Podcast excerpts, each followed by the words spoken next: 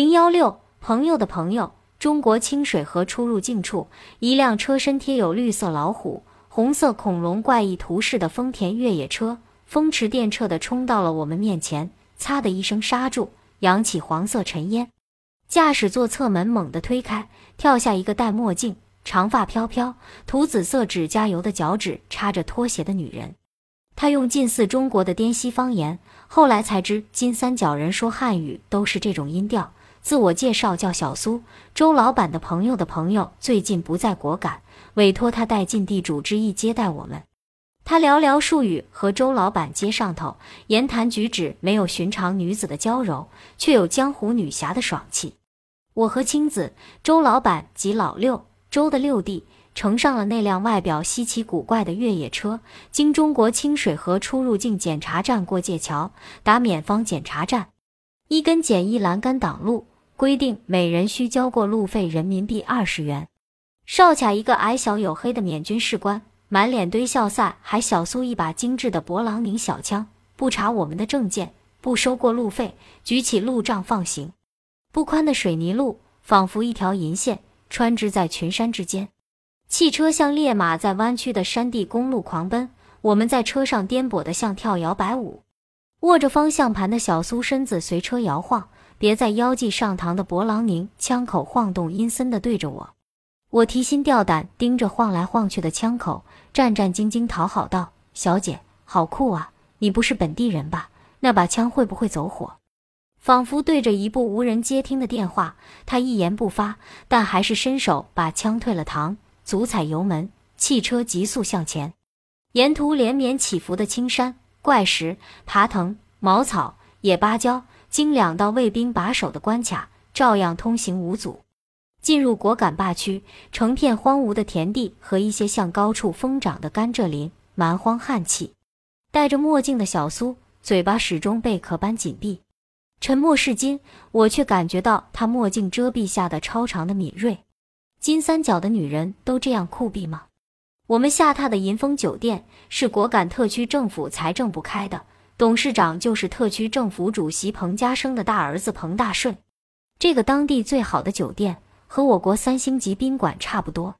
宾馆大堂，小苏信手从裤兜掏出大沓人民币，果敢地区人民币通用，帮我们订房。周老板上去和他争抢付款，他不容置否地把周推开，冷冷的：“你们是客人，不要坏了规矩。”两个标间，一间给周老板弟兄，一间给我和青子住。小苏递过钥匙牌，墨镜推到发髻卡住，露出眼稍微挑、雕黑的灵气四溢的眸子。这么美丽的眼睛，不该用墨镜遮住。我们的眼波交流汇成好感。他简洁地说：“到房间洗个澡，休息。六点吃饭。洗了澡，我们不休息，可以到街子转转吗？”我迫不及待地提。他颦下眉，审视的目光从我扫到青子，定格在青子的尼康相机，可以。不要乱拍照，遇到什么情况打我手机。他快速的在我的笔记本上写了一个手机号码。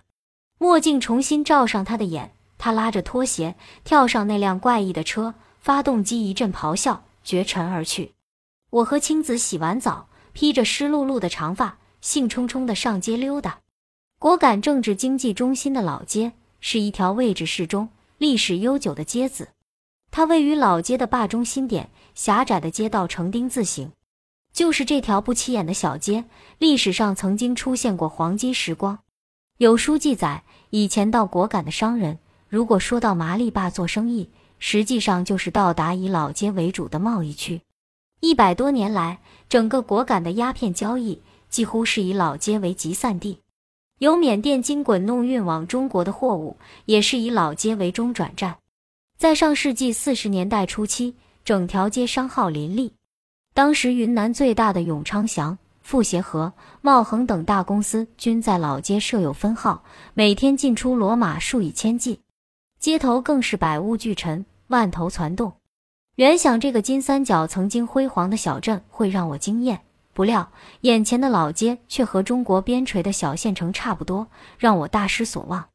沿街商店在人行道上置钢丝床摊放商品，不外乎潘婷卫生巾、飘柔洗发露、泰国萨琪玛、中国金龙油、缅甸海狗精，在亚热带的阳光炙烤下，散发乡下杂货铺的气味。满目未竣工的钢筋水泥楼和毫无特色的旧土房，而不是异域风情的木屋竹楼。没有剽悍的马哥头策马疾奔，倒有新颖的日本车呼啸而过。